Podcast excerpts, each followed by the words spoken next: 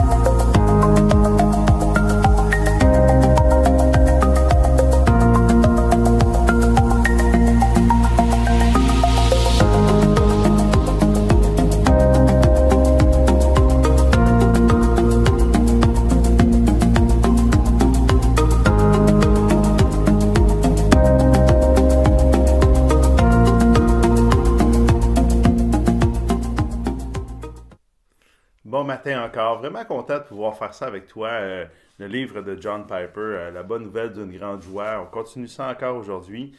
Et euh, aujourd'hui, justement, pour le jour 16, hein, pour se préparer à, Noël, le titre, c'est Le revers le plus réussi de Dieu.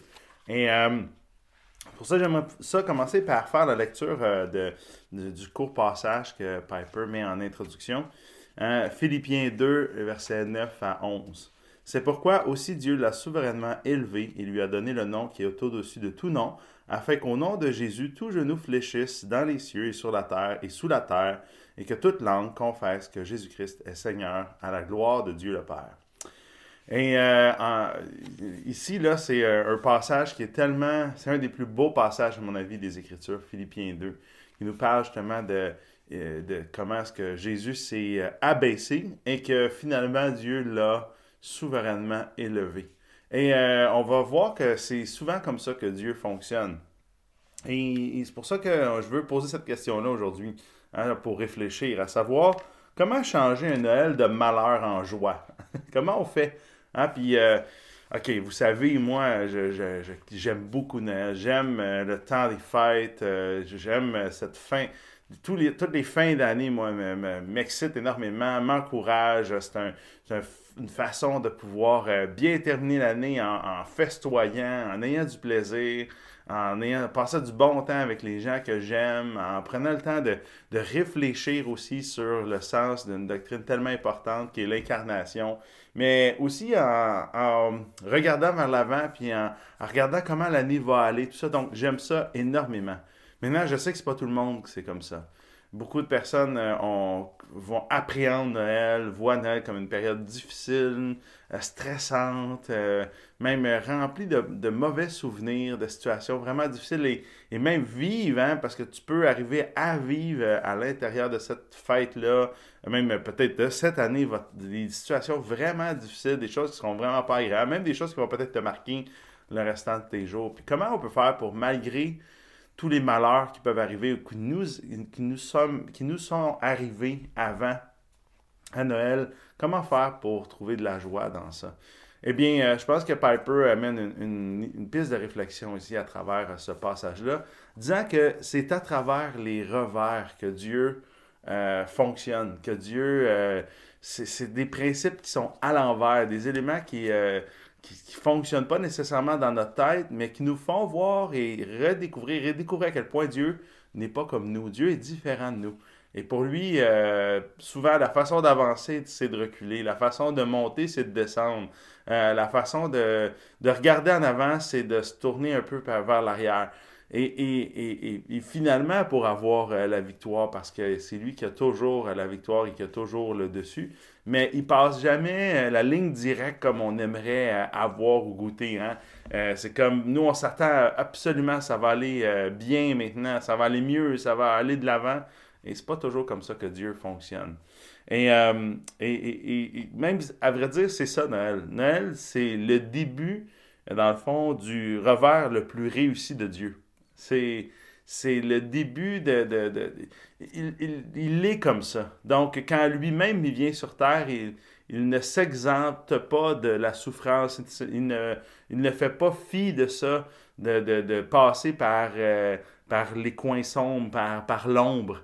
Euh, par l'humilité, par la souffrance. Il, ne va pas, euh, va pas faire fi de ça, au contraire, il va s'y lancer à bras le corps. Et, Noël, c'est ça, c'est Dieu qui se fait pauvre, qui se fait faible, qui se fait petit enfant. C'est le début d'un revers. C'est pas. Et petit enfant, non pas glorieux et, reconnu par tous, au contraire, caché et même un peu misérable comme entrée en scène pour le plus grand acteur de l'histoire. Et c'est comme ça qu'il est. Euh, c'est comme ça que Dieu est. C'est comme ça qu'il fonctionne.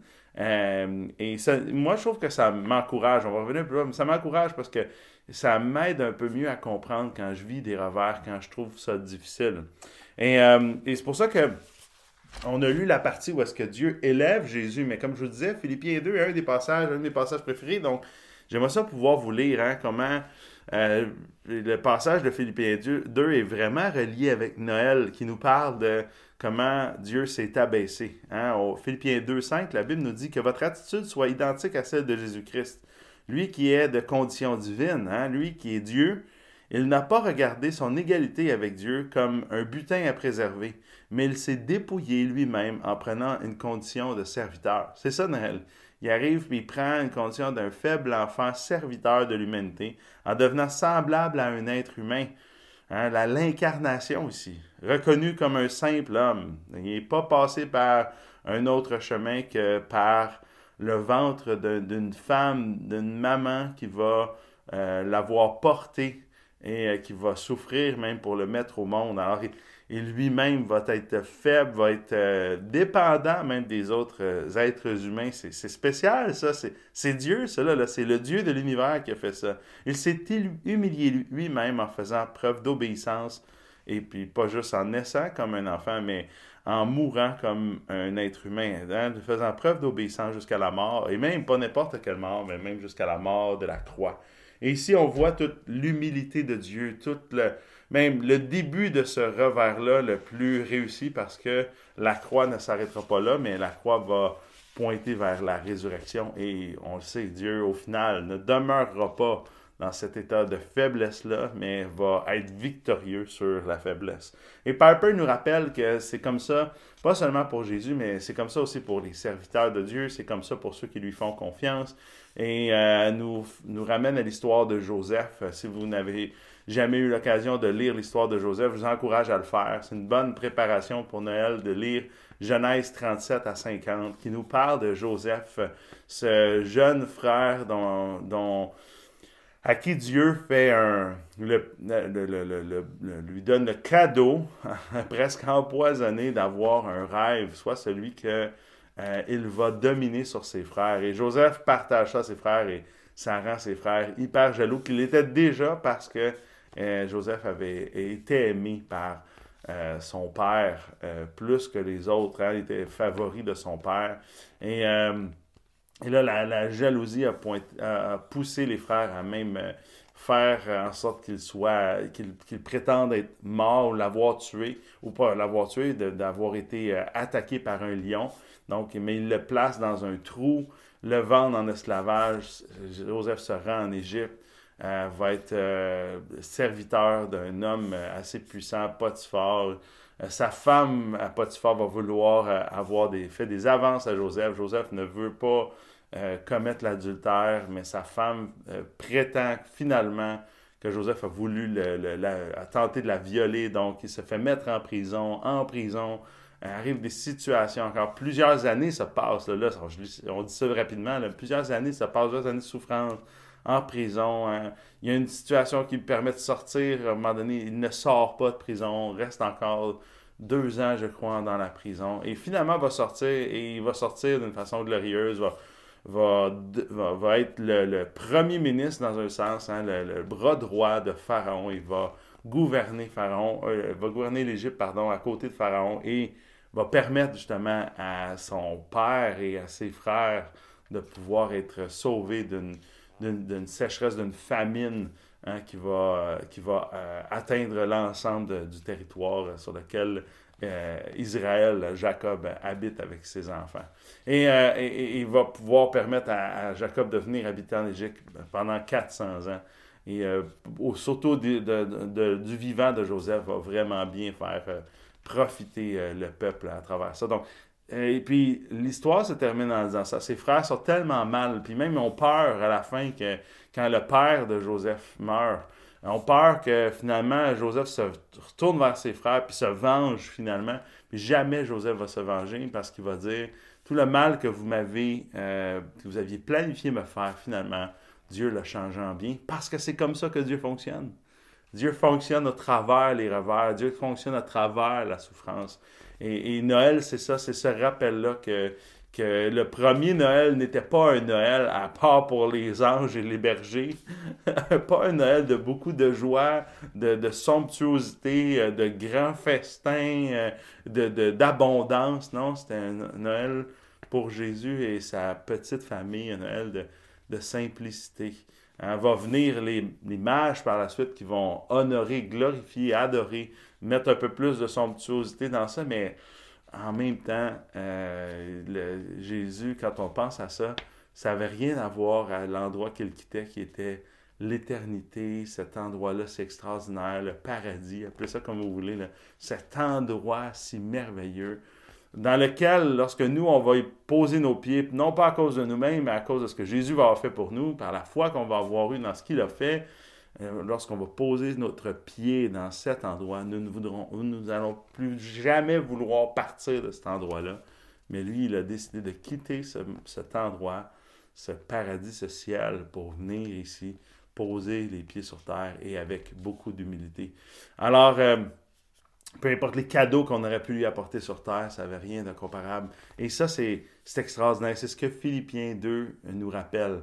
Et c'est ce qu'il nous rappelle aussi au sujet euh, de Noël. Piper va dire quelque chose de vraiment extraordinaire à propos. J'aimerais ça pouvoir vous lire euh, ce que, comment Piper euh, dit ce, ce, que je viens de dire ici. Il dit Et telle est la volonté de Dieu pour nous aussi. Hein?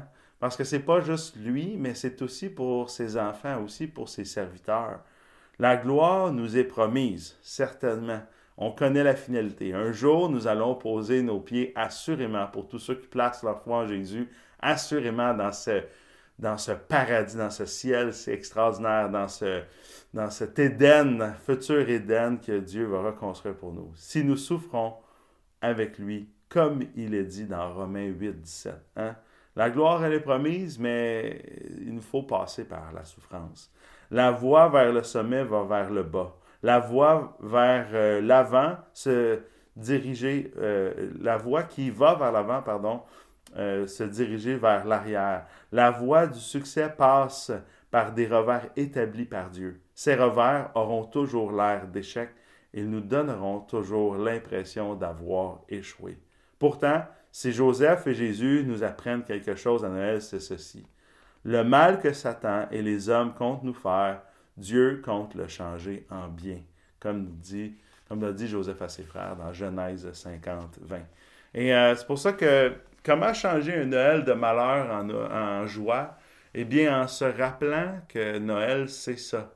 C'est que c'est le début euh, du revers le plus réussi de Dieu. C'est le début de, de Dieu qui se manifeste tel qu'il est.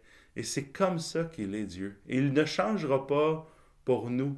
Au contraire, il va se présenter d'une façon authentique, véritable avec nous. On aime les gens authentiques, et bien Dieu est authentique. Et Dieu, c'est comme ça qu'il se présente. Il aime pouvoir faire de ses ennemis, ses amis, même ses enfants. Comme nous étions avant. Donc, il aime ça, là, lui-même. Il aime se présenter d'une façon, il aime présenter les circonstances d'une façon pour finalement tourner ça à son avantage, à notre avantage, nous qui plaçons notre confiance en lui, qu'il va justement euh, nous glorifier avec lui, non pas parce qu'on est meilleur que les autres, mais tout simplement parce qu'on va croire qu'il est comme ça, qu'il est capable de changer des circonstances tellement malheureuses en joie. Et c'est pour ça que, ben, comment Noël peut le faire? Ben, c'est parce que c'est ça le sens de Noël. Noël peut faire en sorte que ça soit extraordinaire, non pas parce que les circonstances sont extraordinaires, mais parce qu'on va placer notre foi. Nos regards ne seront pas sur les circonstances, même s'ils peuvent être hyper malheureuses, nos regards vont être portés sur celui qui est capable de changer ces circonstances-là en situation tellement glorieuse. Et j'aimerais ça pouvoir prier pour nous, pour que justement, en cette période des fêtes, en ce temps de Noël cette année, nous puissions saisir les mêmes les malheurs passés que nous avons vécus, même les malheurs qu'on va pouvoir vécu au cours de l'année, pouvoir voir Dieu et espérer encore en Dieu qui est capable de changer toutes nos circonstances les plus désagréables en joie les plus extraordinaires. Prions ensemble. Seigneur Jésus, je veux te prier ce matin, te demander de faire l'impossible, de faire ce que nous ne sommes pas capables, mais que toi, tu n'es pas juste capable de faire, mais c'est ce que tu es. Tu es ce genre de Dieu-là qui utilise les revers, qui même permet les revers, qui planifie organise les revers pour pouvoir les transformer en situations glorieuses. Premièrement pour toi et euh, par conséquence aussi pour nous quand on place notre foi en toi. Donne-nous cette foi-là, donne-nous cette espérance-là au travers euh, les malheurs que nous vivons, que nous avons vécu cette année ou avant, ou que nous allons vivre au cours euh, de cette période des fêtes ou même au cours des années qui s'en viennent. Seigneur, donne-nous les yeux spirituels pour espérer que tu es ce Dieu de victoire au travers la défaite, ce Dieu de l'avant au travers euh, les, pas qu'on fait de reculons. Seigneur, tu es ce genre de Dieu-là. Tu es le Dieu qui a déjà prévu d'élever alors que nous vivons d'être abaissés et humiliés. Jésus, on place notre confiance en toi, non pas dans nos circonstances, non pas dans les hommes, non pas dans le maître de ce monde, mais vraiment et véritablement en toi. Et c'est dans ton nom que je te prie ces choses, Jésus. Amen. Amen. Je te souhaite une belle journée, une bonne journée, que cette méditation-là puisse t'aider à travers ta journée et surtout t'aider à rayonner autour de toi pour dire aux gens combien est-ce que non seulement Noël est extraordinaire, mais surtout le véritable sens de Noël qui pointe vers celui qui est extraordinaire rend Noël extraordinaire. Alors, je te souhaite une belle journée, que Dieu te bénisse, à bientôt. Bye bye.